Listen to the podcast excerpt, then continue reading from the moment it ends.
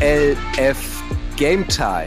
Hallo und herzlich willkommen zum neuen Podcast aus der Footballerei. So neu ist er gar nicht mehr. Das ist schon Folge 2. Ihr wisst, ab sofort berichten wir für euch immer jeden Dienstag hautnah und aus erster Hand über die European League of Football, kurz ELF. Ich bin Kutsche, aber wir, das sind vielmehr Jan Weinreich, Quarterback der Cologne Centurions und Sebastian Silva Gomez, Linebacker der Frankfurt Galaxy. Das ist euer Baby hier, Jungs. Schön, dass ihr wieder dabei sein, seid. Moin, moin. Servus, Leute. Ja, hallo, freut mich auch wieder da zu sein und, und vielen Dank an alle, die die erste Folge gehört haben und so nettes Feedback gegeben haben. Ja, sehr schön. Äh, ja, und es ist nicht nur ähm, ELF Game Time, sondern auch noch Game Week diese Woche. Und ja. äh, wie Kutsche schon gesagt hat, wir sind ja nicht äh, zu dritt, sondern wir haben heute auch noch einen Gast mitgebracht. Wer will den introducen? Na, glaub, du Gomez, das ist ah, dein Gegner ah, okay, am ja. Sonntag. Ja, genau. Und zwar haben wir uns ausgesucht, den äh, netten Mann, Nick Wiens. Wiens oder habe ich es richtig ausgesprochen? Nee, Wiens, Wiens ist. Wiens, Wiens, okay, okay äh, aka Mr. Smash. war, äh, ja, für die, die es nicht gesehen haben, oder ein kleiner Insider. Ähm, er war der den, äh, ja, bei, bei dem Spiel gegen, äh, gegen Polen, ne, gegen den Panthers, die Interception dann wieder zurückgeholt hat mit diesem unglaub unglaublichen Play. Äh, wie geht's dir, mein Lieber? Oh, mir geht's super. Freut mich auf jeden Fall hier zu sein um ein bisschen über Football zu quatschen, vor allen Dingen über die Liga, wo wir drin spielen. Nick Wiens, vielleicht einmal, wer ihn nicht kennt, das ändert sich ja ab jetzt O-Liner. Hast letztes Jahr für die Centurions gespielt und bist dieses Jahr für Ryan Fire am Start. Da würde mich interessieren, darf man das so einfach von der einen verbotenen Stadt in die andere verbotene Stadt wechseln oder musstest du dir da ein paar fiese Sprüche anhören? Also, äh, das Gute in dem Sinne ist, ich bin ja kein gebürtiger äh, Rheinländer. Ich bin ja aus dem Ruhrgebiet. Daher hatte ich dann nicht so die Probleme. Es war aber dann ein paar Kommentare muss ich mir auf jeden Fall gefallen lassen, ne? dass ich dann vom einen Rheinufer zum anderen gewechselt bin. Und hast du auch verdient. Wie war denn so, Jan, letztes Jahr? Dein Beschützer? Ja, Nick ist, Nick ist, Nick ist mein Dude, das weiß er auch und würde immer bleiben. Wir kennen uns ja auch schon aus der Jugend, haben da auch schon gegeneinander gespielt und miteinander und jetzt bei den Herren nochmal genau dasselbe. Und ähm, ich würde mal so sagen, Nick ist das, was man sich von einem O-Line als Quarterback wünscht, immer für einen da, immer zuverlässig, weiß, was er tut und ab und zu äh, fliegt dann noch ein Typ durch die Gegend. Das ist dann ganz lustig und äh, freue mich dann auch, ihn wiederzusehen und dann auch bald wieder vielleicht mal mit ihm zu spielen. Das wäre auch nochmal toll. Genau, Nick war, da haben wir uns auch kennengelernt, Nick, genauso wie Jan, äh, beim All-Star-Game äh, letztes Jahr äh, warst du dabei ähm, in Hamburg. Und jetzt ist er dein Gegner am Sonntag, Gomez. Auftaktspiel, TV-Spiel, Galaxy mhm. Ryan Fire. Wie bereitet ihr euch vor? Schreibt ihr euch schon gehässige WhatsAppen? Ach, nee, nee, also wir sind ja äh, außerhalb vom Spiel ja sehr, sehr nette, nette Typen. Äh, und ja, wie gesagt, Nick, äh, Vince kenne ich ja noch äh, aus, aus, aus letztem Jahr. Ähm, ja, hat äh, so quasi mein direkter Gegenspieler, ne? Du hast ja Tackle oder Guard Tackle gespielt, ne? Oder Left Guard, okay. Ähm, ja, und ich freue mich dann äh, wieder gegen dich zu spielen. So, ich habe äh, mir das Scrimmage angeguckt. Ähm, ihr seid schon, also schon Pack aus. Also crazy, was ihr so in, in der kurzen Zeit so an, an Spielern und an so ein Team ähm, ja, zusammen, zusammengebracht habt. Also ich freue mich auf jeden Fall auch auf das Game. Ich weiß halt noch letztes Jahr unsere Matchups, das war immer ziemlich hart. Und ich kann mich auch gut daran erinnern, dass du mich im Hinspiel gut auf den Arsch gesetzt hast. Und ja, dieses Jahr mal eine neue Position ausprobieren und mal gucken. Vielleicht sehen wir uns auf dem Feld, vielleicht auch nicht. Was, was heißt neue Position? Was spielst du jetzt? Ich, ich spiele dann Center. Oh, Center, okay, interessant, interessant. Was hat dich dazu bewegt jetzt? Oder äh, einfach, einfach. Oh, das war, ich weiß nicht, einfach mal probieren. Einfach mal ausprobieren. Okay, okay. Also bist auch äh, Starting Center, ja? Ja, genau. Okay. Ja, dann schön, also res, äh, riesen Respekt vor, also vor, vor gar, also Center ist schon, äh, ich sag mal, muss man schon einiges mehr können, ne? Vor allem ganz wichtig, ne? Mit dir fängt ja der Spielzug an. Ähm, ja, genau. Ja. Ja, bin, bin, bin gespannt, wie du dich da machst als Center. Du bist, du bist Nick, Linkshänder, Nick, ne? Ja, genau. Ja, genau. Das ist auch immer was Besonderes, einen linkshändigen Center zu haben als Quarterback. Und da hatten wir letztes Jahr, hatten wir, ich glaube, Hannes war auch Linkshänder, ne? Ich glaube, wir waren die, waren das einzige Team mit zwei linkshändigen Centern. Das war dann gut, als Nick reinkam, war es keine, äh, war es kein Unterschied mehr. Macht das einen Unterschied als Quarterback, Natürlich. Linkshänder Ja, der, Rechtshänder? der, der Ball äh, dreht sich anders. Ist ja, wenn du auch einen linkshändigen Quarterback hast, dreht der Ball sich in eine andere Richtung als mit der rechten Hand. Und dann kriegst du den Snap ein bisschen anders. Ein bisschen, also Unterschied ist schon. Ah. Wenn mein Bruder snappt, der spielt ja auch ab und zu Center letztes Jahr, ein bisschen gesnappt, dann äh, war, hat man es schon gemerkt, ne, dass der Ball sich in eine andere Richtung rotiert. Die Kleinigkeiten. Okay, okay. Ist, ist mir auch neu, siehst du mal. Lerne ich ja auch noch. Ja. Bisschen Man was. ist, man, ich sage ja immer, der, der gute alte Bildungsauftrag, den man dann auch hier hat. Ja. Aber da müsst ihr mir auch noch mal helfen, als einer, der noch nicht Football gespielt hat. Ähm, ich habe immer so im Kopf, so aus der NFL habe ich es auch mitbekommen, selbst wenn man jetzt zum Beispiel von Guard auf Tackle wechselt, ist das ähm, eine riesen Transferleistung im Kopf. Jetzt spielst du Center. Also das, die Abläufe sind schon ganz anders. Ne? Es ist so, als wenn du, auch wenn du in der O-Line bleibst, eine völlig neue Position spielst. Ja, also definitiv. Als Guard ist man äh, wesentlich mobiler unterwegs. Man ist ja öfters auf Pulling Plays oder ähm, in Screen-Situationen ist man ja auch öfters mal raus. Als Center ist man ja fast schon der Navigator des Schiffes. Man äh, callt den Linebacker aus, man sagt vielleicht, wie man den Quarterback protecten soll und da ist das auf jeden Fall nochmal eine andere Hausnummer. Man muss klar auch mobil sein, aber man muss, wie gesagt, der, der Navigator sein. Ja, das, das stelle ich mir auch also ziemlich schwer vor, wenn du halt so einen Gibor vor dir hast oder so. Die Nose Tackle sind ja meistens immer ähm, ja die, die, die schweren Jungs in der D-Line und äh, auch mit mächtig Power, äh, was die da auch haben. Und äh, ja, dann erstmal, sag mal, sich so auf den Snap zu konzentrieren, dass der, dass der, ja, dass der sicher ankommt am Quarterback und dann noch mal so einen Mordstyp auffangen, ist schon, äh, ist schon eine Nummer. Deswegen habe ich mich auch so gewundert, weil du eigentlich so ein agiler bist und habe mich eigentlich auch eher als Guard oder Tackle gesehen. Ich, äh, man muss dazu sagen, es gibt so einen Vorurteil im Football oder Vorurteile, dass man sagt, der Center ist somit der intelligenteste Spieler mit auf dem Platz. Und das Lustige daran ist, das Gegenstück, der Nose Tackle, sagt man oft als Vorteil, ist dann mit der dümmste auf dem Platz. Äh, Finde ich dann auch mal ganz lustig, wenn der eine gegen den anderen dann auf dem Platz spielt. Dummes Vorurteil natürlich, äh, aber äh, finde ich dann ganz charmant.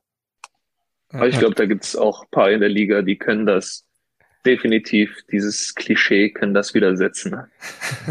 Oder auch belegen. Los. Ja, siehst du nix so wie, ja, siehst du nix so wie du. Du bist nämlich kein schlauer Center.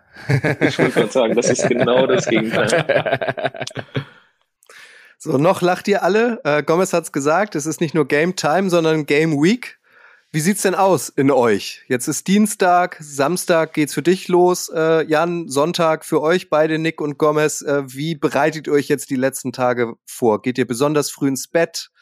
Esst ihr besonders ausgewogen? Nehmt uns mal mit. Also wie bereitet ihr euch auf den ELF-Saisonstart in wenigen Tagen vor? Ähm, also bei mir muss ich dir ehrlich sagen, ich bin nie wirklich aufgeregt. Ich bin ja schon zu sagen so ein alter Hase. Ähm, bei mir fängt die Aufregung dann wirklich ein paar Minuten vor dem Kickoff an. Bin ich kurz aufgeregt und dann nach dem ersten Kontakt äh, ist dann auch schon wieder alles vergessen. Ähm, aber nee, jetzt, ähm, wie du schon sagst, ich bereite mich persönlich, ich trinke halt mehr als gewöhnlich, ne? Ich fange jetzt schon an, viel zu trinken. Ähm, ansonsten gesund ernähren tut man ja schon das ganze Jahr über in der Offseason. Mehr oder weniger, ja. ja. Schließ von Ähm, dir nicht auf andere. ja. Und ähm, nee, also vorbereiten, es ist halt so ein bisschen, also das, das, ich sag mal, das Langweilige an, an, an, an äh, ja, an Football, dieses äh, viel Video gucken. Wir haben ja jetzt das äh, Scrimmage, wo ihr gegen ähm, Stuttgart hattet. Ähm, ja, aber ich sag mal, Anführungszeichen vorbereiten, weil es wurde ja auch, ich sag mal, wie, wie schon letztes Mal gesagt, die Teams wollen ja nicht viel zeigen, ne? Und man hat halt ziemlich, also wirklich nur drei Formationen und äh, nur ein paar Plays, ein Handvoll Plays gesehen. Ähm, klar, da, da, da schaut man eher so, wer spielt da, welcher Position und vielleicht mal, äh, ob man, ob man da irgendwelche Kleinigkeiten rauslesen kann. Ne? Vielleicht, weiß ich nicht, vielleicht kratzt sich der Quarterback dreimal am Arsch, wenn er nach links werfen muss oder vielleicht äh, ne, kratzt sich äh, der der der der Running Back vielleicht äh, an der Schulter, wenn er irgendwie einen Passblock machen will oder so. So Kleinigkeiten achtet man. Aber ich glaube, so richtig richtig vorbereiten geht's dann äh, ab nach nach der ersten Woche vor. Ja, ich, ich Gomez, ich kann dir fast gar nicht mehr widersprechen, mhm. äh, weil für mich ist Video gucken mit einer der schönsten und geilsten Sachen am Football, ähm, weil, weil dieses Gedankenspiel da total cool ist. Aber ich denke mal, als Quarterback ähm, ist da die Rolle auch nochmal anders. Ähm, diese Woche habe ich total viel, natürlich viel Tape geguckt, generell von der gesamten Liga, um einfach zu gucken, wo die Teams stehen. Ähm, und, und dann halt auch von Istanbul und was wir mhm. natürlich jetzt machen und vor allem auch ich mit Coach Rosa dann viel im Austausch ist natürlich die Spielzüge zu besprechen. Ne? Ich denke bei euch in der Defense, ihr habt dann ja auch weniger Spielzüge ne? und, und ihr spielt ja eh euren Schuh runter. Und mhm. bei uns in der Offense ist es dann ja schon so, dass man sagt, ey, wir haben die und die Coverage, ne, wir haben die und die Front mit den und den Spielern, dass man sagt, okay, welche Spielzüge spielen wir jetzt gegen die Spieler, ne? Also welche Front haben die, wer sind die guten Spieler, wen wollen wir attackieren? Und das besprechen wir dann schon viel. Das, das, das ist auch eine Sache, die ich echt vermisst habe äh, in letzter Zeit und wo ich mich jetzt wieder darauf freue, das jetzt Woche für Woche zu machen, nämlich zu gucken, was macht die Verteidigung, was wollen sie tun. Ähm, genau, und ähm, das, das haben wir diese Woche sehr, sehr viel gemacht.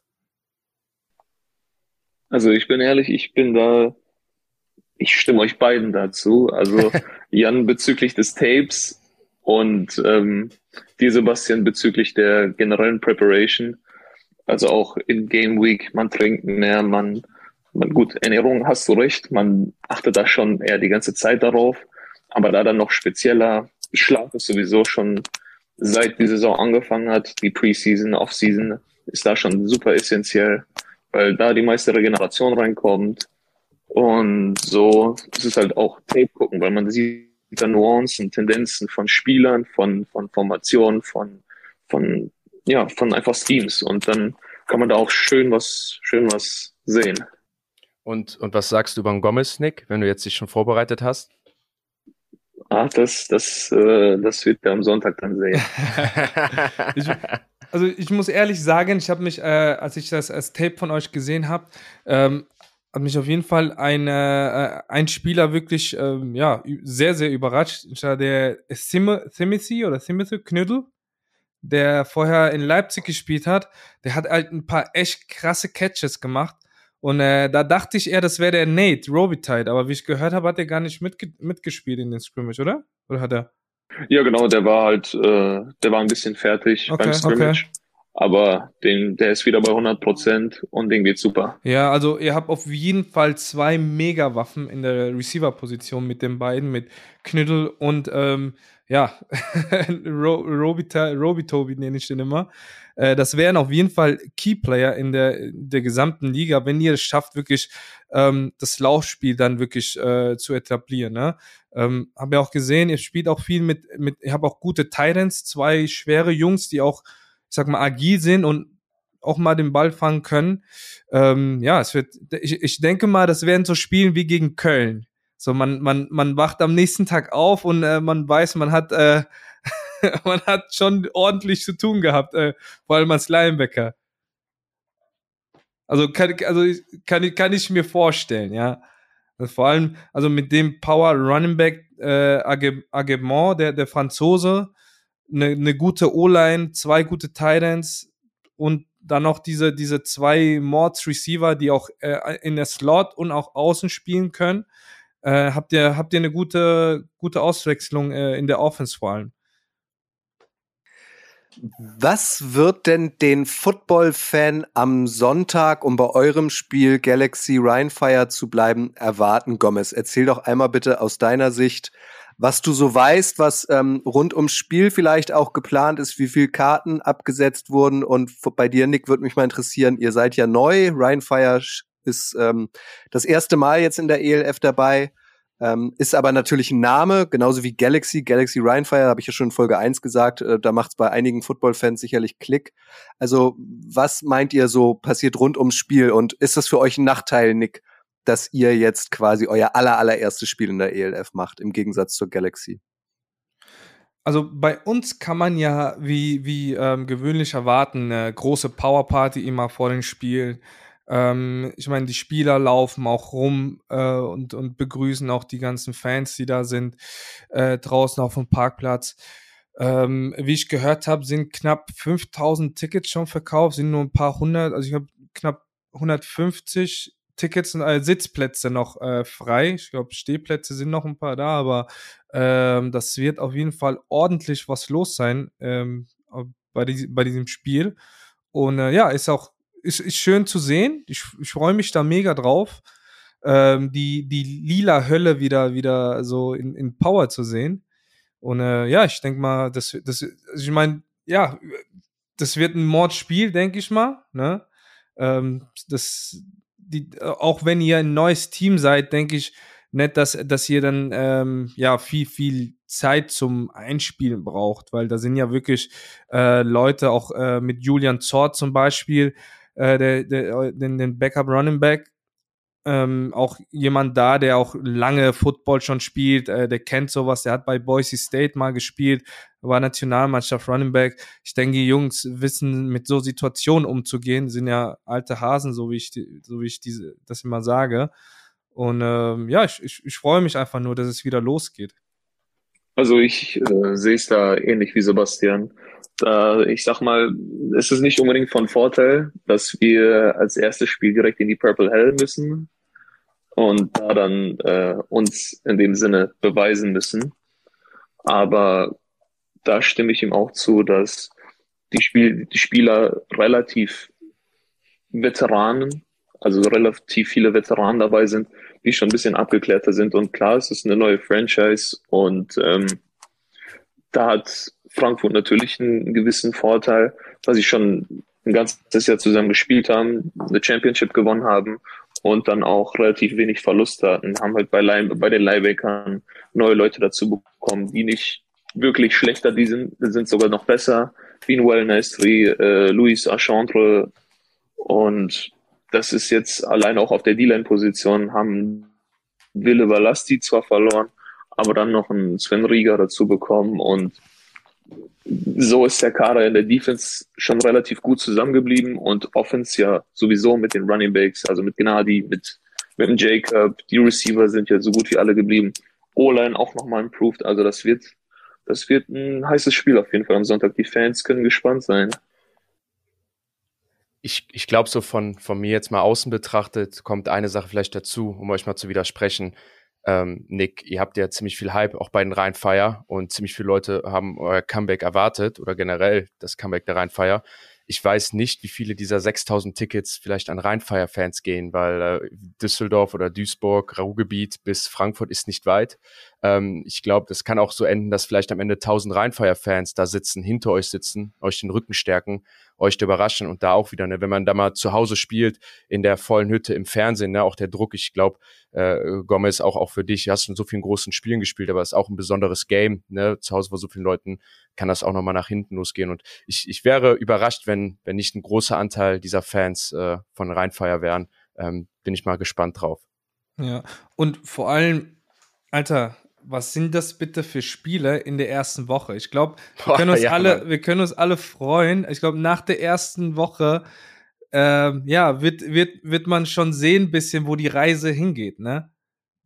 Auf jeden Fall. Aber dann hau doch mal einen raus, Jan. Also Gomez wird natürlich sagen, dass die Galaxy gewinnt. Nick wird sagen, dass Rhinefire gewinnt. Du bist Außenstehender. Ähm, wer ist für dich in diesem Spiel Favorit und wer wird gewinnen?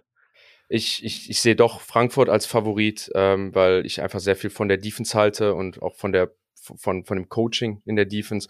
Und da sehe ich einfach die Nase bei Coach Kösling. Ähm, also das Linebacker-Set ist top of the notch in Europa. Äh, ohne ein Ami, die D-Line ist super stark.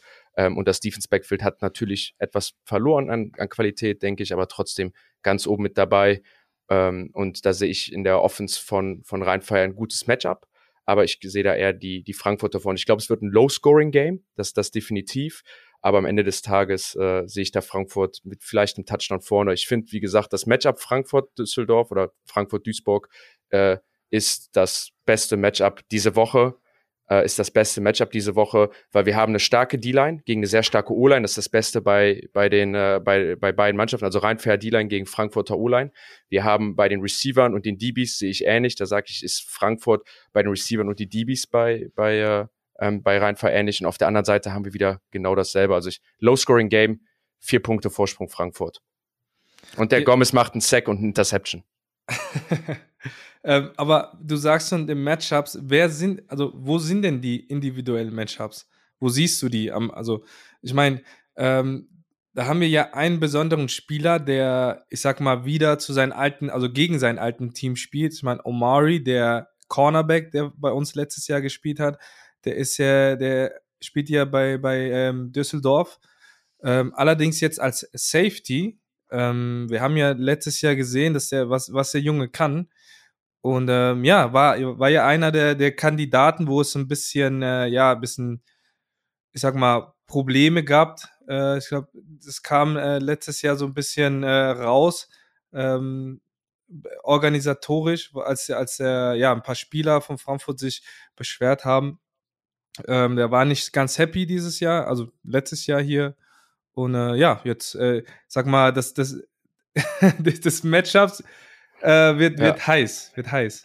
Also ich, ich, ich sag, dass das Matchups, was man so am meisten schauen muss, wird halt euer deutscher Corner gegen den zweiten Receiver der Rheinfeier. Also den Receiver, den ihr euch aussucht als Nummer 1 Receiver. Mhm. Das ist eure Entscheidung oder Coach Küsslings. Das werdet ihr schauen. Und der zweite Receiver, auf den ihr nicht den Fokus legen werdet. Das, das wird das, das größte Matchup sein. Und auf der O-Line und D-Line ist es halt Nick gegen Mark, ne, Mark Anthony War oh, ja. äh, gegen Nick Wiens, weil das sind zwei, also ich finde beides Top-Spieler von, von einer ähnlichen Qualität. Mark ist der, ne, der deutsche Aaron Donald. Äh, äh Nick, ja, Nick welchen, welchen ohne Fred Jensen von, von Buccaneers vielleicht, ne? Ähm, ich glaube, das ist so das Matchup auf der O-Line.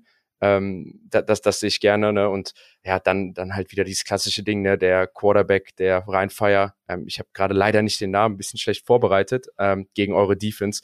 Ich kenne das, Matt Adam, ähm, halt viel von dem super arm.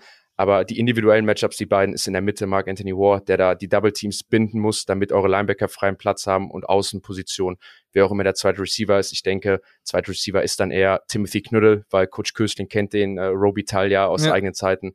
Und da, glaube ich, kann man ein, äh, ein Auge drauf haben.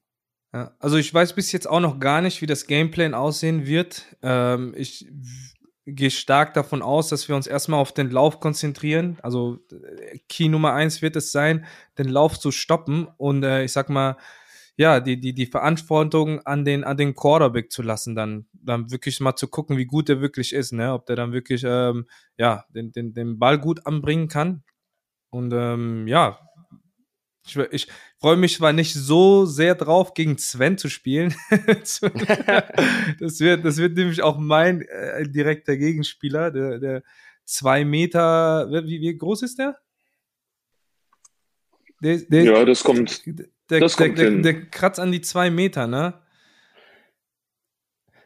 Ja, ist zwei Meter. Zwei Meter, 100, ich glaube 42, 142, 143 Kilo ja, und ja. ist halt Pure Masse. Genau. Und dann gegen 1,80 knapp 90 Kilo pure kolumbianische Power. Let's go. Also das könnt ihr euch äh, live anschauen auf Max, wenn da zwei Naturgewalten quasi aufeinander prallen. Also schaut es euch rein, falls ihr schaut rein, falls ihr nicht selbst im Stadion seid. Die Saison eröffnen äh, darfst du aber, Jan, mit den Cologne Centurions. Ihr seid am Samstag schon dran um 17 Uhr gegen die Istanbul Rams. Und da haben wir ja letzte Woche drüber gesprochen. Da müsst ihr drei mich mal ein bisschen abholen. Football, American Football in der Türkei. Da weiß ich nicht so viel drüber. Holt mich genau. da mal genau. ab. Was, wie ist diese Sportart dort verwurzelt und wie wird sie dort ausgelebt? Also ich glaube, da kann ich für alle sprechen, dass wir auch alle nicht so viel darüber wussten, auch nicht so viel wissen. Deswegen äh, haben wir uns da ein bisschen geholfen. Und ich habe dem Quarterback, den Jared Stackman von den Istanbul Rams, ist ein Australier, der auch schon viel in Europa gespielt hat, mal geschrieben und gefragt, ähm, ob er uns da mal ein bisschen aushelfen kann. Und er hat uns da ein paar Sprachnachrichten zukommen lassen, die da ein bisschen was zum türkischen Football sagen, was erläutern. G'day Jan and g'day to all the listeners. Thanks for having me on the pod. It's a pleasure to be here, mate. And um, so, a little bit about me. Uh, my name is Jared Stegman. or as you say over there, Jorge Stigman. um, I think it is a German last name. So if any listeners are listening and can trace the uh, origin of my last name, that would be fantastic. I would love to know. Um, I've been playing quarterback for 15 years, and I'm lucky enough to join the Istanbul Rams in 2022 uh, for the European League football. So, just like all my opportunities, I reached out to the coach. So, Val Gunn was announced to be the head coach of the Istanbul Rams. So, I think it was on oh, Facebook or Instagram. And I just, yeah, sent him a message and I said, Are you looking for a quarterback? And he, apparently he'd heard of me already and we started talking. Um, he had uh, a quarterback from Poland that he was talking to. So they had experience together already. So they were waiting on the word from that quarterback and he decided he wasn't going to play. And that was it for me. I was in. Um, so we started talking, negotiated, and here I am now, sitting in a small Turkish town at the bottom of the Black Sea. That's why you can hear all these uh, sounds in the background, by the way. Turkish football is unique, I think, especially in this league, because it's one team for the whole country. So that we're going to have support of the whole country, we hope. I hope. Uh, we have players coming from all over Turkey to join the team. So we have the best of the best. Uh, my experience with Turkish players, I played with a guy in Sweden actually when I was in Uppsala, and he was a Turkish middle linebacker, and he was just just crazy, toughest guy I've ever played with, and so that's just that's just what they're like across the board, tough as nails. So yeah, looking for a tough brand of football, hard nosed football from the Turks, and yeah, so should be a good season. Um, from what I've seen, the quality of football here is really high level, and I think we're going to surprise a few people in the ELF. Should be a great season and should be a great opening opening round match against the against your Cologne Centurions. Ja, genau. Das, das war der nette Jared. Ähm, wer sich noch für den interessiert, ähm, der Jared hat auch einen YouTube-Kanal, der heißt Ozzy, also Ozzy QB. Ähm, da berichtet er auch und macht viele Vlogs aus Istanbul, wie er gesehen habt oder wie er berichtet hat. Ist ein sehr cooles Umfeld. Ähm, da, dort in Istanbul. Er hofft, dass er da den Support hat und ich, ich bin gespannt. Ich glaube, ähm, dass so eine Mannschaft wie Istanbul das widerspiegelt, was die Liga sein will. Ne, es geht nicht darum, dass sie heute da äh, ein Title-Contender sind, auch wenn sie es vielleicht werden, ähm, sondern es geht darum, dass da Football aufgebaut wird und die Community, wie er beschreibt, scheint sehr gut zu sein und auch was man so in seinen Videos sieht, das ist ein sehr professionelles Umfeld mit vielen auch Imports aus Europa. Ähm, da kann man sich auch coolen Football oder kann man coolen Football erwarten und ich freue mich mega auf das erste Game. Ja, mir geht's genauso wie, wie dir, Jan. Ähm, ich bin wirklich gespannt, was da, was da, was da kommt, weil äh, du weißt es ja, jedes Team basiert auf die äh, heimische Spieler. Ne? Also auf, es ist äh, sozusagen, man kann sich das vorstellen wie so ein, wie so ein Gebäude. Das ist, die, die heimische Spieler sind das Fundament. Ne? Und äh, ja, mit, mit ein paar ähm, Amis oder europäische Spieler kann man, kann man, kann man zu einem sehr guten Team werden. Da bin ich wirklich gespannt. Mir geht's ja wirklich wie, wie letztes Jahr gegen Barcelona. Ähm, da wussten wir auch alle nicht erstmal. Äh, und äh, ja, die, die, die wurden ein bisschen gebasht am, am Anfang der Saison, aber dann haben sie sich doch, doch sehr viel Respekt erkämpft. Genau. Ich denke, das ist äh, so ein bisschen der Spruch fordern und fördern. Ne? Du musst, kannst nur gefördert werden, wenn du dich auch forderst. Und ähm, das hat man letztes Jahr in Barcelona gesehen. Das erwarte ich auch ähm, bei Istanbul und bei der türkischen Mannschaft. Ne? Erstmal werden natürlich alle türkischen Spieler dahin gehen. Also jeder Top-Athlet, der sich für Football interessiert und Football spielen will auf Top-Niveau, wird dahin gehen. Ähm, und zweitens, durch die Challenge, die sie sich jetzt setzen, werden sie natürlich auch nochmal besser. Also ich kann jetzt schon vom, vom Scouting sagen, um aufs Spiel zurückzukommen, ähm, die sehen sehr physisch aus, auf der, auf der D-Line vor allem, äh, was ich gesehen habe. Also da bringen die einige Muscles mit. Ähm, die haben zwei Amerikaner, die sehr, sehr gut sind. Äh, der Zachary Blair, mit der letztes Jahr in Stuttgart war, hat uns Riesenprobleme gemacht in Köln. Ähm, und ein Cornerback, äh, Gomez, mit dem du ja auch zusammen gespielt hast. Jamari, ähm, genau. Genau, Jamari, also das, da sieht man schon, die, diese, die, die Imports da sind, sind sehr, sehr gut. Ähm, und die Lücken, die durch die Türken geführt werden oder die türkischen Spieler, sieht man einfach gut athletische Spieler. Ich bin gespannt, ob sie unseren Speed mitgehen können und auch unsere Intensität, die wir da mitbringen. Ich denke, wir sind vor allem dieses Jahr gespickt mit guten Playmakern. Du hast es ja letzte Woche schon gesagt, Gomez, ein Paul Leonard, ähm, ein Louis Geyer, ein Quinton und ein Yannick Lurks.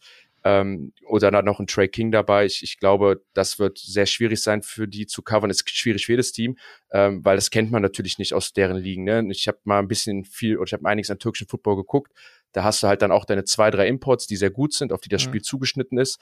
Aber sie kennen es halt nicht so sehr, dass der Ball zum Beispiel viel verteilt wird. Ähm, und ich glaube, das wird zu deren größten Challenge. In der Offense haben sie richtig gute Playmaker, das, das muss man dann sagen. Vor allem, Kutsche, da ist wieder ein Japaner dabei. Mm. ja, da ist ja, wieder warte, ein ich bin aufmerksam. Von den, äh, der kommt von dem Panasonic äh, Impulse. Ähm, und zwar Muneyuki Kinosh Kinoshita heißt der. Auch, äh, ich sag mal, Körperbau wie, wie Omi, nur bisschen, bisschen breiter und sieht sieht schnell aus. Also kommt vom, vom Tracking ja. quasi, ne? Sieht, sieht sehr schnell aus. Da bin ich gespannt. Obwohl ich, äh, ich sag mal, von den Japanern ein bisschen, äh, ja, enttäuscht war von letztem Jahr. Ich habe mir von Omi ein bisschen mehr erhofft. Ja, er war, jetzt muss ich ihn natürlich in Schutz nehmen. als Omi, als Omi Ultra muss ich ihn natürlich in Schutz nehmen. Er war natürlich auch verletzt. Ah, okay. Das muss man ja mal sagen. Aber hat einer von euch dreien schon mal je zum Beispiel mit der Nationalmannschaft oder so ähm, gegen ein türkisches Team gespielt oder wird das jetzt das erste Mal sein? Und kann man es so platt verallgemeinern? Keine Ahnung, im türkischen Football wird mehr gelaufen als gepasst. Kann man sowas sagen? Also irgendwie, auf was man sich so einstellen kann? Oder wisst ihr das auch selbst gar nicht? Nick, weißt du also, da was? Oder? nee, leider gar nicht. Ja, ähm, weil ich glaube, äh, die türkische Nationalmannschaft, ich bin mir auch nicht sicher, ob die auch so große internationale Spiele gehabt haben. Ähm, ich glaube, ein Spieler bei den Centurions, Firat Aybek, der wurde, glaube ich, äh, gefragt, ob er für die türkische Nationalmannschaft im Football spielen wollte. Aber ich, ich wusste, weiß jetzt nichts genaueres. Ich glaube, Jan, du hast ein bisschen länger in der, in der Nation gespielt. Vielleicht weißt du da was. Also ich habe ich hab ja nur die, die Jugendnation gespielt. Bei, bei den Herren habe ich auch keine Erfahrung. Ich kann es ich kann's so sagen, ich habe ja dann, ich gucke sehr viel Football, Nick, wie du weißt, und äh, hab dann, befasse mich ja dann viel mit. Also man kann generell sagen, Kutsche, dass der türkische Football vergleichbar ist in der, wie in der GFL 2 bei uns in Deutschland, falls es einfach sagt. Ähm, und der besteht einfach daraus, dass er sehr physisch ist. Also er wird dann ziemlich hart, viel gehittet, ja. da wird, er wird sehr hart gehittet. Äh, ne, dann auch mal, da fliegt da mal einer spät rein also, äh, oder, oder, oder so. Ne, dann, dann, es ist so Sebastian Gomez Football, finde ich so ein nee, bisschen. So ein mein, bisschen nee, Sebastian Silva Gomez Football. Nee, mittlerweile hat sich das geändert. Ich meine, äh, ja, also ich meine, du sagst Härte, aber Härte ist nicht so das Problem. Das ja. Problem ist so die Technik. Ne? Du ja, kannst genau, wirklich genau. hart hitten, aber wie gehst du zum Hit rein? Ne? Und ja, das, macht, das macht das Spiel dann wieder gefährlicher. So, wenn du ohne, also nur Härte und ohne Technik, da passieren die Verletzungen, da passiert diese unkontrollierte Sachen. Äh, ja, ja, Gomez, danke. Ich glaube, das hast du perfekt gesagt. Ich würde so zu Ende sagen, es ist halt robuster, robusterer Football. Ja. Ähm, und so aus den Videos, die ich geschaut habe, vielleicht nochmal über Istanbul selbst zu sprechen. Ich bin auch kein, nicht mehr in der türkischen Liga. Das ist jetzt auch eine ELF-Mannschaft. sind ähnlich zu unserer Offense. Sie haben ja auch einen australischen Quarterback, damit auch zwei Amis auf dem Platz, mhm. ähm, beziehungsweise einen Ami, einen Japaner. Die gelten ja auch als Amerikaner, da die äh, Japaner ja auch in der Highschool Football spielen und damit bekommen sie ein A. Äh, für die Leute, die es noch nicht wussten. Dazu haben sie einen sehr guten britischen Running Back, einen britischen Receiver und der vierte Mann ist dann ein, ein türkischer Receiver, wenn ich das richtig gesehen mhm. habe. Ähm, also die sind dann auch spreaden den Ball und bewegen den Ball rum. Ich denke, wo sie Probleme haben werden, wie viele Teams aber in der Liga, ist die O-Line. Also die linke ja. Seite sieht stark aus. Ähm, da ist auch ein Australier wieder mit dabei. Ähm, aber vom Center bis zur rechten Seite, glaube ich, ähm, dass, dass sie da noch einen Step gehen müssen zu dem, was man gesehen hat, ne? Weil du weißt es selber, Gomez, was du eben meintest, ist robust, aber auch an der Line gewinnt nicht der Körper, oder du weißt es noch besser, mhm. Nick, da gewinnt nicht der Körper und die Kraft, sondern die Technik und vor allem ne, das, das, das, die, das Gegenüber, gegen das man trainiert, hilft bei der Technik. Und ähm, da sehe ich, dass, dass sie da noch einen Step machen müssen, das sehe ich auch als der größte Weak Spot bei Istanbul. Wenn ihr auch Fragen habt ähm, zur, zu speziellen Teams, zu speziellen Spielern, was auch immer, ähm, ihr wisst, ähm, ihr seid oder ihr sollt auch Teil dieses Podcasts sein. Schickt uns gern eure Fragen ähm, an, ähm, an, die, an die Jungs über Instagram oder über mich äh, an Instagram. Wir sagen zum Ende dieser Folge nochmal, wie ihr uns findet oder schreibt uns eine Mail an redaktion.footballerei.de. Und wenn ihr draußen jetzt genauso neugierig seid wie wir drei auf türkischen Football, Jan, dann sagt doch nochmal, Samstag 17 Uhr ist Kickoff. Wo spielt ihr? Was erwartet den Football-Fan bei euch? Ja, also genau wie du richtig gesagt hast, Samstag 17 Uhr im schönen Südstadion ähm, geht der Kickoff bei uns los. Das Spiel sieht man sonst noch im Game Pass. Ähm, ja, was einen erwartet, ist, ist, ist eine schöne Atmosphäre beim, bei Kölschen, beim Kölschen Abend. Ähm, was bei uns ein bisschen das Stadion ausmacht, ist eine sehr lange, schöne Stehtribüne, die mit jungen Leuten gefühlt, gefüllt ist, die zwei, drei Kölsch getrunken haben, da äh, dahingehend auch gute Stimmung machen. Ähm, wir freuen uns über jeden, der kommt und ich, ich denke, dass sich die Football-Fans dann auch mit uns zusammen äh, darauf gefasst machen können, mit uns dann auch am Ende den Sieg zu feiern. Ey, Jan, und du hast die Chance, den ersten Touchdown der zweiten Saison zu, also hast du die Chance, wieder Geschichte zu schreiben. Ich meine, letztes ja. Jahr habt ihr den ersten Touchdown der, der Liga kassiert überhaupt, ne? Mit, ja, äh, genau. von Jakob Massan, der hat, glaube ich, äh, gegen, gegen Breslau. Ähm, ja, und jetzt hast du die Chance, den ersten Touchdown zu werfen der zweiten Saison der European League of Football, mein Freund. Ja, also, das ist das mal recht. So habe ich noch gar nicht dran gedacht, Gomez. Da war ich dann bisher nur, als ich sage, lass lieber scoren, aber du hast, du hast recht. Das ist, danke nochmal für den extra Ansporn. Ja. Also ich habe ja auch mein inoffizielles Ziel ist ja auch dieses Jahr 500 Yards zu laufen. Und damit meine ich geradeaus, nicht nur links und rechts, also auch wirklich Yards, die nachher auf dem Statsheet stehen. Äh, ich gucken, ob ich die 500 schaffe. Wieso lachst du, so. Nick? Nick und äh, Gomez, haut doch mal raus. Jan wird sagen, dass die Centurions gewinnen. Was glaubt ihr? Wer gewinnt das Eröffnungsspiel der ELF? Also, da ich auch das, das Scrimmage dann gegen, gegen Frankfurt gesehen habe, sehe ich da Köln auch im Vorteil. Da ist auch, wie Jan schon vorhin angesprochen hat, in den Trenches, also O-Line, D-Line technisch, da sehe ich Köln mit, mit der Nase vorn die haben halt mit, mit Chris Richardson, mit Flamur, mit Julian Völker, haben sie Top-Jungs, die da super aufgestellt sind. Dann Linebacker-Reihe ist super. Das heißt, die werden die Gaps super shooten. Und ähm, ja, Marius Kensi, ich meine, der ist ein Begriff für jedermann, denke ich, in Deutschland. Und da wird's echt problematisch für die türkische Mannschaft, denke ich mal, weil der Football ist da jetzt, wie Jan sagte, GFL 2 Niveau und die Jungs, die, die haben schon gut was drauf. Ja, also ich gehe stark auch davon aus, dass Köln gewinnt. Äh, ja, die Gründe habt ihr ja genannt. Ein weiterer Grund wird wahrscheinlich die Flaggen. Ich hoffe, das wird ein, äh, ja, ich hoffe, das wird ein, ein geschmeidiges Spiel, ne? Weil du weißt, immer wenn, äh, ja, es, es, kommt alles wirklich äh, drauf an, wie gut sind die heimischen Spieler, die heimischen türkischen Spieler, ne? wo die Lücken sind oder wie groß die Lücken sind. Ne? Ähm, dann geht's halt drum, smart zu spielen, down in distance zu beachten. Ne? Es ist halt, es, es, es ist ein anderes Niveau, als man das gewohnt ist. Ne? Also ähm, das, das muss man, die, die Refs pfeifen anders, äh, neue Kickoff-Regeln.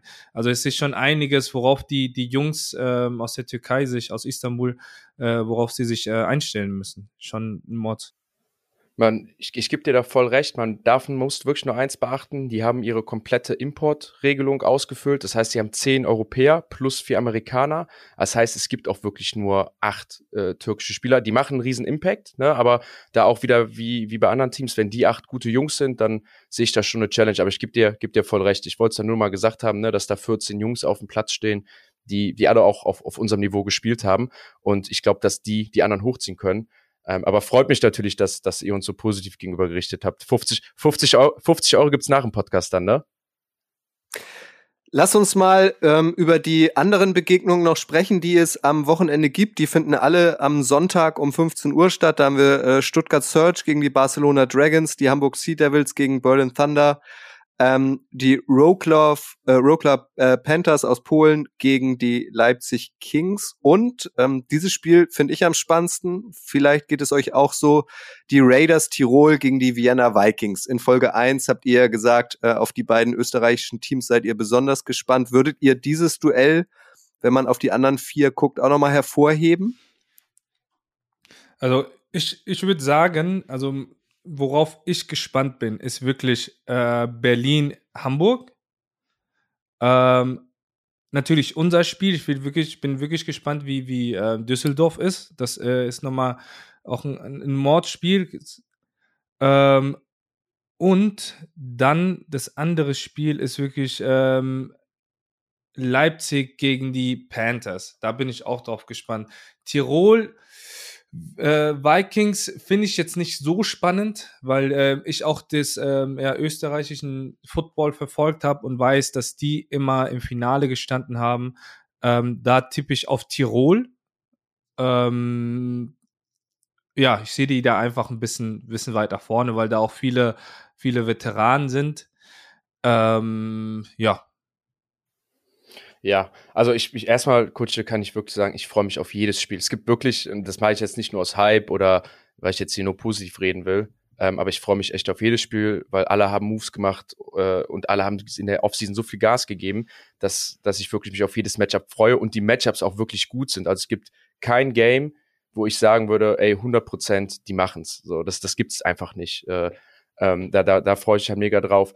Genau wie, wie Gomez aber gesagt hat, ich finde es ein bisschen schade, weil das ist ein Riesenschritt, also für Tirol und Wien, das ist ein Riesenschritt für die, in diese Liga zu kommen. Und das ist ja auch ein Riesenevent für die. Die haben das erste Mal auch das Logo einer anderen Liga drauf, dass sie da gegeneinander spielen. Die kennen sich halt, ne, das ist halt deren Derby. Ähm, deren Rivalitätenspiel finde ich was schade. Qualitativ sind das zwei der besten Mannschaften Europas. Also ich habe beide mindestens in der Top 4, äh, in der Top 5 dieser Liga, wenn nicht sogar Top 4. Das muss man schauen, aber das sind beides Top-Mannschaften. Ich würde mich auch, ich will gar nicht sagen, wer da gewinnt. Da, da will ich nicht ein Fadenkreuz auf meinen Rücken setzen. Ähm, ich, weil, weil, wie gesagt, die beiden sehr gut sind. Welches Spiel mich, mich besonders interessiert, ist, ist Stuttgart gegen Barcelona. Aus den eben genannten Gründen. Barcelona letztes Jahr dazugekommen aus einer kleinen Footballnation, das größte Wachstum gemacht von allen Teams mit Abstand. Also Beginn der Saison deutlich schlechter gewesen als am Ende der Saison. Am Ende der Saison waren die richtig gut, haben mit jedem competed, haben dann einen richtigen Drill reinbekommen. Ich habe auch mit den Jungs gesprochen. Ähm, die haben eine richtig gute Stimmung, die haben ganz klar ein Ziel vor Augen, die haben das ganze Jahr wissen, worauf sie sich einlassen, arbeiten dafür hart. Die haben ihren Quarterback zurück, der letztes Jahr top gezockt hat. Da freue ich mich sehr drauf. Und gegenüber hast du halt Stuttgart, die letztes Jahr mit die schlechteste Mannschaft waren, ich glaube, den schlechtesten Rekord hatten, aber die total sich verstärkt haben mit Leuten wie Precious, wie in Benji Barnes mit, mit neuen Imports, ähm, äh, unter anderem mit einem Noah Bomber dabei, mit dem ähm, äh, Nikolai Knoblauch etc. Also die Liste ist da lang. Und da freue ich mich halt einfach drauf, diese beiden Teams, die letztes Jahr die eine Mannschaft Entwicklung gemacht haben, aber unten war und die andere Mannschaft, die ganz unten war und dies Jahr sich verstärkt hat, zu schauen, was, was da passiert. Ähm, das ist so mein Top-Matchup für die Woche. Ich kann euch beiden da einfach nur zustimmen. Ich finde aber, ähm, das Leipzig-Spiel und das Panthers-Spiel. Also die Kings gegen die Panthers finde ich hm. sehr spannend, da Leipzig nochmal noch mal eine Schippe draufgelegt hat, was ihre Defense betrifft. Die oh, haben sich ja. einen AJ Wentland geholt. Der war, äh, ich weiß nicht, wie lange er in der GFL gespielt hat und dort Tackle-Leader war. Dann ein Stint in, bei, bei Kuopio Steelers gemacht hat. Dann war er auch nochmal bei Tirol, hat sich da einen Titel geholt. Also das ist auf jeden Fall eine Maschine. Neben ihm steht dann auch kein geringer als Mike Tavares, der letztes Jahr bei Barcelona war, ein super Linebacker war, äh, deren D-Line mit Jan-Philipp Bombeck, der letztes Jahr bei Hamburg ja. war, die sich den dann geholt haben, als Pass Rusher, der dann der Sack-Leader war. Ich weiß nicht, wie lange er das halten konnte, bevor, bevor er halt äh, Sagt verletzt war. Sieben Sagt Spiele, sieben elf Spiele, elf 17 17 Tackle for Loss. Das ist also das, das spricht schon Bände. Aber, aber red mal, ja, aber, aber red mal Tacheles, auf, auf, auf wen tippst du denn? Ähm, ich sag mal, bei, bei den Panthers ist es auch eine gewisse Konstanz, die dort vorgeherrscht hat. Die haben sich auf der O-Line-Position improved. Die haben ihre Imports, die die letztes Jahr hatten, bis, okay, bis auf den QB. Mhm. Aber sonst ist das relativ gleich geblieben. Ich sehe aber das Potenzial einfach in Leipzigs Defense so, dass sie die ja, gut crushen können. Ne? Die äh, gebe ich dir recht, die ist dominant, aber du weißt, äh, ohne Punkte, weißt du, was ich meine? Eine Defense kann ja wenigstens noch scoren. Ja, ja. Wenn eine Offense nicht scoren kann, das geht ja in Defense wins Championships. Ja, aber das ist ja die erste Woche. Aber lasst uns das doch noch vielleicht nochmal zum Anlass nehmen, was Nick da gerade gesagt hat. Er hat über Wechsel gesprochen, Trades, wie auch immer man das nennen möchte. Wer sind denn vielleicht für euch drei so die wichtigsten Spielerwechsel innerhalb der letzten Monate gewesen? Ja, also an Nummer eins einfach Nick, weil du da bist, du bist ein, auch ein emotionaler Wechsel, der einfach wehgetan hat, mir persönlich.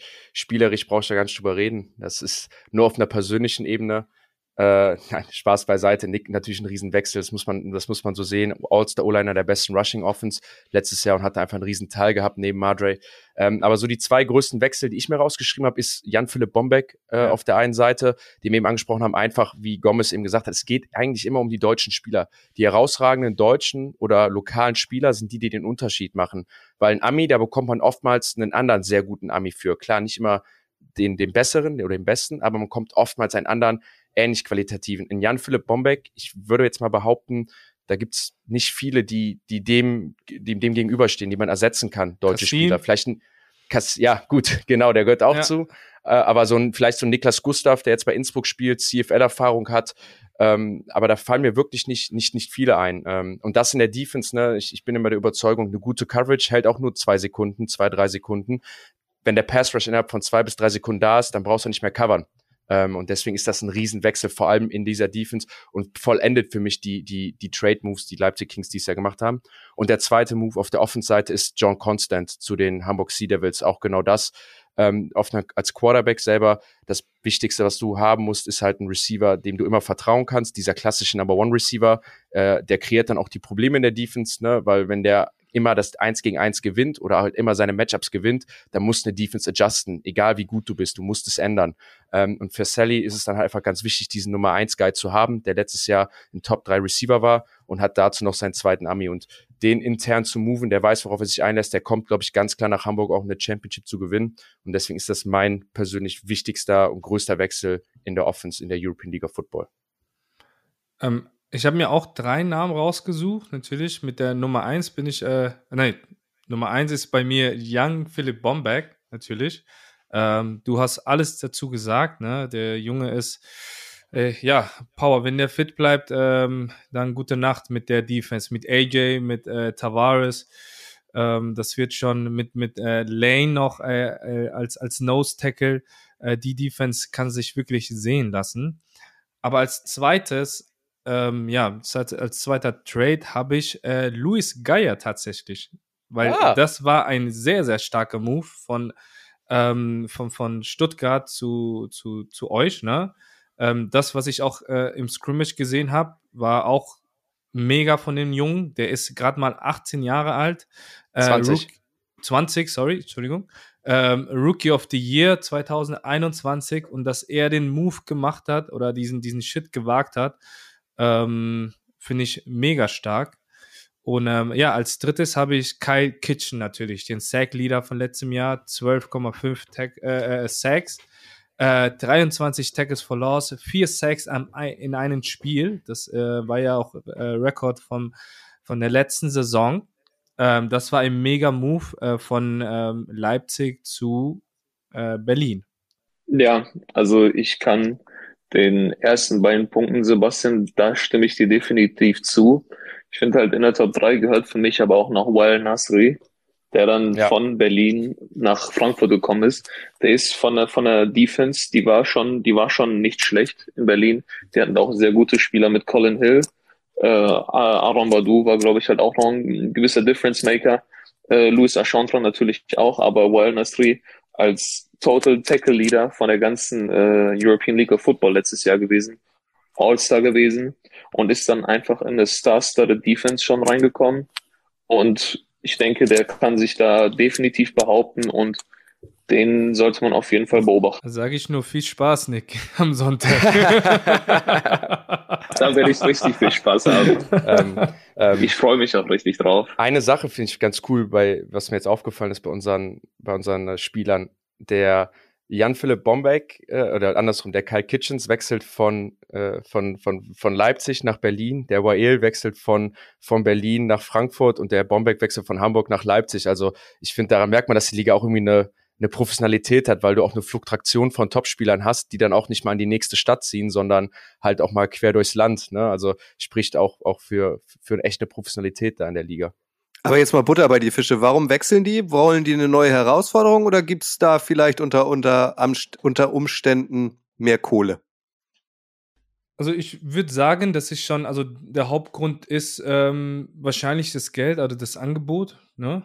Ähm, wer hat welche Position am größten nötig und wer bietet auch mehr dafür.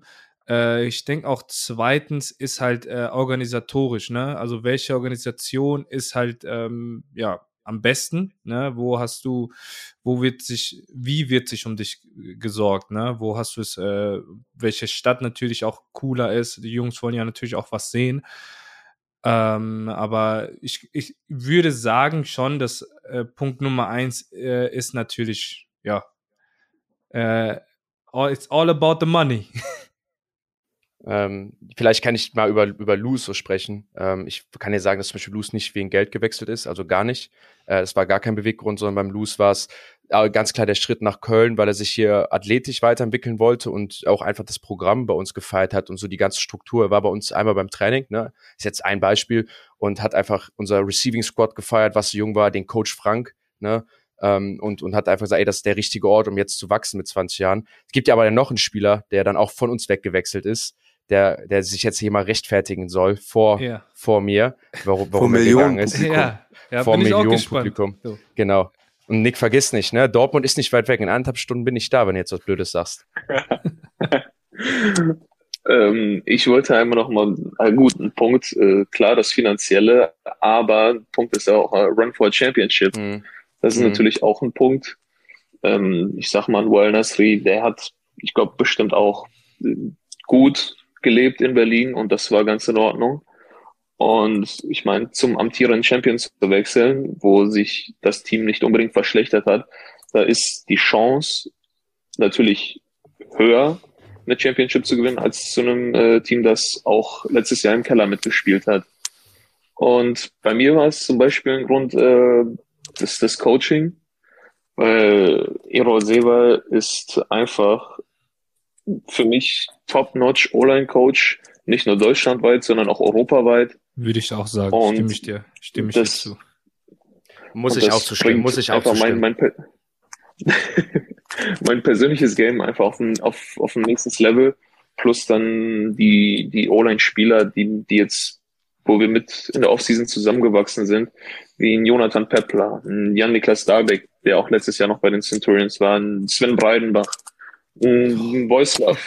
äh, sind auf jeden Fall einige Jungs, ein Arnut, der hat letztes Jahr noch bei den Crocodiles gespielt und das sind alles Starts. Also die Jungs, die, mit denen ist auf jeden Fall nicht zu spaßen und das hat sich so eine Chemie einfach aufgebaut, dass ich, dass ich mir dachte, das, das wäre vielleicht Aber was. Ich, ich würde sagen, man muss auch ein bisschen unterscheiden. Lokale Spieler haben einen anderen Grund zu wechseln. Entweder ist es ähm, Entfernung, ja. ne? Ähm, und ich sag mal, Imports, ähm, ja, das sind, das sind zwei unterschiedliche Sachen, so, also Gründe. Klar, Louis Geier hat mir auch damals erzählt, ey, hier, äh, vor allem mit dem äh, Programm, was ihr habt in Köln mit äh, Develop Athletes, ähm, denke ich, hat nur Sinn gemacht, ne, wenn du, wenn du den nächsten Step machen willst.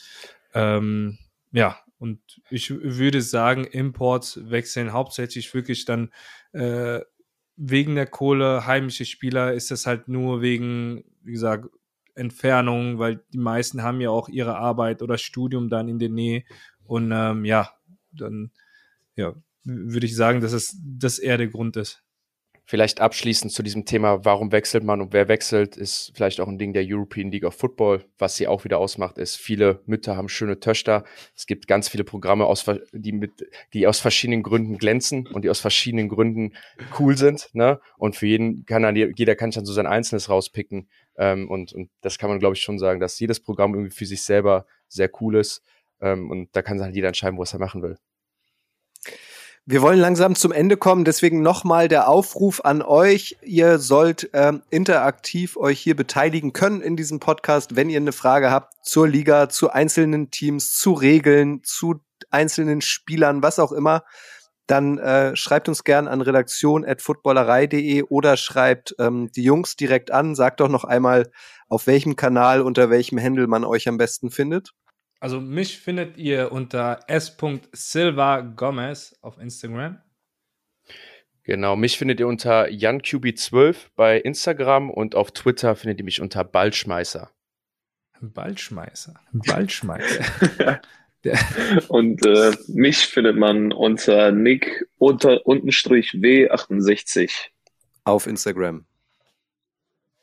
Auf Instagram, tut mir leid. Weil dich, äh, Jan, wenn ich richtig informiert bin, dich äh, hat auch noch eine Frage erreicht. Äh, Stichwort Expansion. Wir haben in Folge 1 schon mal kurz drüber gesprochen. Es steht jetzt schon fest, dass 2023 mindestens drei neue Teams dazukommen werden in der ELF, nämlich eins aus Mailand, eins aus Zürich und eins aus, jetzt kommt's wieder, Feschewara oder so ähnlich, ei, aus ei, Ungarn. Gesundheit. Weiß einer, wie man das richtig ausspricht? Feschewara, würde ich nee. sagen. Aber Kutsche, ich glaube, das ist dann deine Hausaufgabe für nächstes Mal. Ja, ich, ich kenne nur niemanden aus Ungarn tatsächlich. Ich muss mal rumfragen. Vereshcheva. Ähm, Jan, da kam eine Frage. Richtig? Genau. Eine Frage hat uns erreicht, das war nämlich einfach, expandiert die Liga zu schnell? Woher soll die Qualität der Spieler kommen? Sollte man nicht lieber auf die Ausbildung zu, äh, zum Beispiel der Jugendarbeit oder Jugendprojekte setzen ähm, als ELF, anstatt weiter zu expandieren?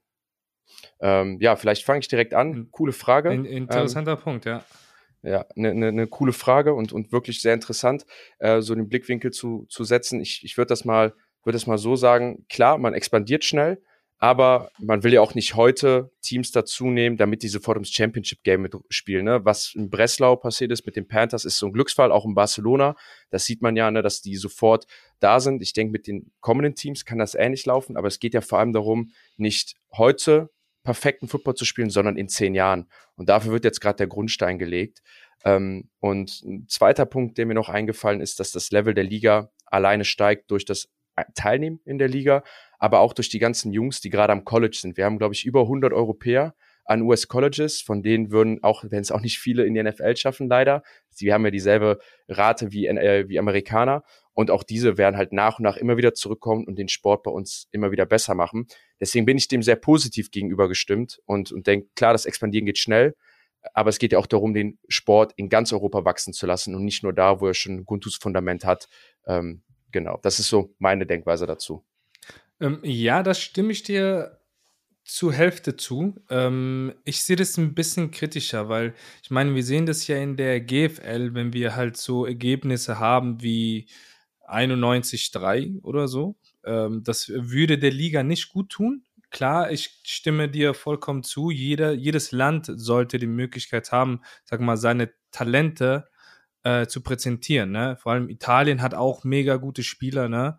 Ja. Ähm, allerdings denke ich nicht, dass diese Teams die finanziellen Mittel haben, dann wirklich ähm, ja die guten Spieler an einen Ort zusammenzubringen finde ich. Das war, ähm, ich glaube, letztes Jahr auch in Spanien. Ich habe mich mal mit ein paar Spanier unterhalten. Ähm, das war so ein bisschen dieser Punkt, ne? Wenn du gute, Lo also die haben noch gute lokale Talente dort in Spanien, nur wohnen die halt verstreut übers Land. Ja. Die meisten haben Arbeit und wir sind ja noch nicht an den Punkt gelangt, wo du halt deine Arbeit hinschmeißen kannst für Football. Das bleibt immer noch, sag mal, äh, ein Hobby, ne? Und ähm, dann bleibt da viel Qualität liegen, weil man halt, ähm, ja, weil man einfach noch nicht so weit ist und sagen kann, ey, hier, ich biete dir einen zwei Jahres, ein Jahresvertrag für so und so viel Geld, dass sich das lohnt. Definitiv. Da habe ich so gar nicht dran gedacht. Hast du recht, dass man natürlich nicht jeden Spieler bekommt, äh, nur weil man in dem Land ist. Da gebe ich mhm. dir völlig recht. Aber gleichzeitig ist es dann auch immer dieser Gamble, den man eingehen muss. Ne? Man muss es ja probieren, um zu gucken, ob es klappt. Also man, man, man weiß ja vorher nicht, wie viele Spieler man bekommt, wie gut es läuft, sondern das muss man abwägen. Mhm. Ähm, und da gebe ich dir aber recht, dass das, das, das, das bin ich dann auch sehr gespannt drauf, wie das dann läuft. Vor allem bei der ungarischen Mannschaft. Ich denke, Zürich, äh, auch mit der Nähe zu Österreich und, und Süddeutschland, ne, die mhm. werden da, werden da, glaube ich, viele Spieler ziehen können. Ähm, auch Mailand ist ein Top-Programm mit super langer Football-Tradition. Die spielen auch in Europa in der Top 10 immer mit. Da habe ich Vertrauen drauf. Aber ja, definitiv, das, das muss man sehen. Man muss es auch irgendwie ausprobieren, um, um zu schauen, ob es ja. klappt. Ja. Also nützt alles nicht. Wir können hier philosophieren, wie wir wollen. wir werden es ja. ja nächstes Jahr sehen. Das ist ja der Bildungsauftrag hier wieder, ne? Gomez, da, das ist der ähm, zum Schluss. Ja, ich, äh, nach, nach, nach der Saison würde ich dann wieder meine, meine Thesen wieder rausholen und sagen, ich habe es gesagt. Hast du dem Ganzen noch was hinzuzufügen, Nick? Also apropos Bildungsauftrag, da hätte ich dann noch einen Punkt gesagt, dass da dann mehr in auch die Coachingarbeit oder in die Coaches investiert werden muss, was dann bezüglich äh, des ungarischen Teams oder der äh, des italienischen äh, Schweizer Teams angeht. Weil Coaches machen da auch einen sehr großen Unterschied. Klar, Spieler, Spiele, es gibt Talente, aber nur Spiel oder Coaches können diese Talente dann erst abrufen, indem sie dann wirklich äh, utilisen und dann richtig im Spiel verwenden können. Ähm, Nick, aber wenn du schon äh, das sagst, interessiert mich, äh, findest du, das ist eine Aufgabe der Vereine oder der Liga? Was sagst du? Das ist, das ist eine gute Frage. Also ich, also, ich finde, es wäre eine, eine Auf, es sollte eine Aufgabe der Liga in, in den Ländern sein, ja. weil das, die Liga gerne ein super Produkt abgeben möchte. Mhm. Und das können sie nur machen, indem äh, Professionalität gewahrt wird, dass ähm, gutes Coaching vorhanden ist und dass so dann gute Spieler vorhanden sind. Da sollten, sollte meiner Meinung nach die Liga vielleicht mehr drüber schauen, was für Coaches, wie kompetent, wie qualitativ ja. sind die Coaches, um sie so, so dann reinzubringen, weil die haben jetzt auch nach, nach ähm, Istanbul einen Belgan. Belgan ist auch Europa bekannt. Der hat, war an Texas A&M war der Quarterback. Da haben sie auch einen guten Mann reingebracht. Also mhm. das war jetzt nicht irgendwas, was so, weiß ich nicht, so von der Straße einmal so reingeholt wurde. Ja. Ja, aber definitiv, aber Gomez, ich denke mal so die eine Sache, das ist ja was, was wir auch nicht wissen. Ne? Ich meine, Rheinfeier kam ja auch dazu und da wusste man auch nicht, wer Coach ist obwohl es ja irgendwie schon sehr safe war. Ne? Ich glaube, das habt ihr im März bekannt gegeben und dann kam ein NFL-Coach. Wer weiß, ob das nicht vielleicht schon steht und die Liga auch nur aus diesem Grund die, die Teams dazukommen lässt, mhm. weil es diese Top-Coaches schon gibt. Ne? Ja, aber, du, aber du, du weißt, wir sind ja nicht beim Fußball. Wir brauchen ja mehrere Coaches. So, ja, genau. Du brauchst für jede genau. Position einen Coach. So, ne? Ja, safe. Und äh, kann safe. ja sein, dass äh, du hast einen Head-Coach, der ist super. Ähm, es ist aber im Football ist ja schon viel mehr also viele Aufgaben so. Das schafft nicht ja. nur ein, ein Head Coach, sondern es schafft ein Head Coach mit seinem Team. Ne? Ja, Genau, aber das auch. Ne? Man weiß ja. ja. nicht, wie viel da die haben, das sagen, ey, wir holen hier vier, fünf, sechs Top-Coaches. Ne? Aber da muss man echt, ich finde, deswegen ist die Frage so super, ein Auge drauf haben und auch gespannt sein, wer da announced wird. Und das wird von Anfang an spannend sein, auch richtungsweisend. Ähm, ne? Weil wenn das erfüllt wird, dann wird das echt cool. Aber wenn diese Sachen nicht erfüllt werden, wie du sagst, also wenn man dann nur einen Headcoach hat, dann, dann ist es vielleicht echt kein guter Move für die Liga. Ähm, aber deswegen kann man immer wieder bei European League Football gespannt sein. Ne? Ja. Aber ich, ich kann es euch an dieser Stelle ja verraten, wir sind ja unter uns. Ähm, ich hatte ein konkretes Angebot schon als Waterboy für Verheschiva. Also ähm, ihr seid alle nächstes Jahr herzlich willkommen in Ungarn. Bis dahin kann ich es auch aussprechen und dann lade ich euch da alle ein, wenn ihr vorbeikommt. Gerne, gerne.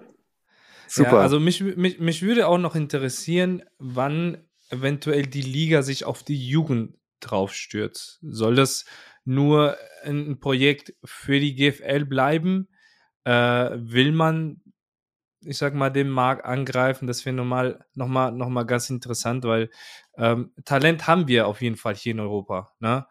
Ähm, der muss halt nur gefördert werden. Ne? Man braucht das, äh, ich sag mal, das geschulte Auge, ne? Weil ich gucke mir auch gerne noch so Jugendspiele an. Ich gehe gerne zu meinem Bruder, der ist gerade äh, 18 Jahre alt und äh, ich gucke den auch gerne mal zu und dann gegen die, äh, wenn ich, wenn ich bei den Gegner irgendwelche welche Jungs sehe, die schon, ich sag mal, die, die, ich habe so ein bisschen dieses geschulte Auge, ne? Und dann, ähm, ja, das, das, ähm, bin gespannt, wie, wie das in, in Zukunft so laufen wird ich, denke, ne, wir müssen, wir müssen da echt auch als Liga gucken. Äh, dass, da muss irgendwann mal eine Connection kommen, aber wenn in unserer zweiten Season, ne, ich glaube, jetzt ist es erstmal auch wichtig, dass wir ja. das Ding da auf die Beine stellen. Und ich glaube, für, dein, für Leute wie dein Bruder ist es jetzt gerade nicht wichtig, dass sie jetzt aufgefangen werden von der European League of Football, sondern dass, wenn sie in fünf Jahren ready sind für die European League of Football, dass sie da ein geiles Football-Umfeld vorfinden, hm. in dem sie dann aufgehen können. Ne? Und ich glaube, das bauen wir gerade und danach kommen die nächsten Schritte. Jetzt am kommenden Wochenende steht ihr drei erstmal im Rampenlicht. Die ELF startet in ihre zweite Saison. An dieser Stelle äh, wünsche ich meinerseits euch ähm, schon mal viel Erfolg und ähm, viel Spaß. Nächste Woche Dienstag äh, gibt es die nächste Ausgabe von ELF Game Time. Jan äh, Gomez, könnt ihr da schon was drüber verraten, worüber ihr sprechen wollt, wer vielleicht noch dabei ist? Am besten wollen wir über den Sieg sprechen von uns beiden, Gomez, ne? Ja, das wäre gut. ja. Guter ähm, Punkt, guter Punkt. Ja, also wir werden wieder einen Spieler zu Gast haben. Ähm, wir, wir werden wieder einen Spieler zu Gast haben, dann werden wir so ein bisschen das, die Games Revue passieren und dann wieder, wie wir es immer machen, Trash talken, uns gegenseitig ein bisschen betteln. Ähm, aber vor allem mal schauen, was so passiert ist. Ne? Ich denke, die Highlights, die entstehen werden, die Top Games und das, was so am coolsten war, besprechen und dann wieder einen Blick auf die nächste Woche werfen. Sehr gut. Wir freuen uns drauf, seid gespannt. Wie gesagt, nutzt eure Chance. Ihr sollt Teil dieses Podcasts sein. Schickt uns eure Fragen, dann ähm, werden sie bestimmt beantwortet. Also, Nick, vielen Dank, dass du dabei warst. Gomez, Jan, ich danke euch. Aber es ist euer Podcast. Wendet euch gern mit den Schlussworten an die ELF-Fans. Ja, ähm, Leute, vielen, vielen Dank fürs äh, Zuhören. Ähm, ich meine, der erste, ich habe ja viele, viele liebende Nachricht bekommen, äh, Nachrichten bekommen äh, vom, vom ersten Format. Ich hoffe, ähm, euch gefällt dieses Format. Äh, wir, Jan und ich stecken da sehr, sehr viel Arbeit rein und äh, macht mega Spaß, jede Woche hier zu sitzen und äh, ich freue mich. Ich freue mich einfach nur. Ja, ich kann das nochmal genauso wiedergeben. Macht sehr viel Spaß. Es war wieder ein enormes inneres Blumenpflücken hier zu sein. Auch nicht nur wir arbeiten da viel für, sondern auch die Footballerei und auch Kutsche. Und äh, genau, wir, wir freuen uns auf, auf die kommenden Folgen mit euch und würden uns auch wieder freuen, wenn ihr uns da mehr Fragen stellt, über die wir am Ende diskutieren können, weil ich denke mal, dafür ist das auch hier, dass wir auch mal kritisch so diese ganze Thematik besprechen. Und danke dir nochmal, Nick, dass du da warst. Und, und äh, ich bedanke mich auch, dass ich da sein durfte. Nick ist eigentlich nur gewechselt, gewechselt äh, damit er endlich mal richtiges Bier jetzt trinken kann. Alt statt Kölsch. Boah, oder? Das ist doch der einzige Grund, oder nicht? Kutsche, du bist gemeldet und blockiert. ja, so, so ein gutes Pilz fehlt da zwischendurch auch mal. Boah, Nick, Alter. ist schon das zweite Messer in den Rücken reingerammt. Er ist nicht mal rausgezogen. Autsch, ouch. Also, Dick Big Nick, wir sehen uns am Sonntag. Wir sehen uns. Tschüss. Ciao.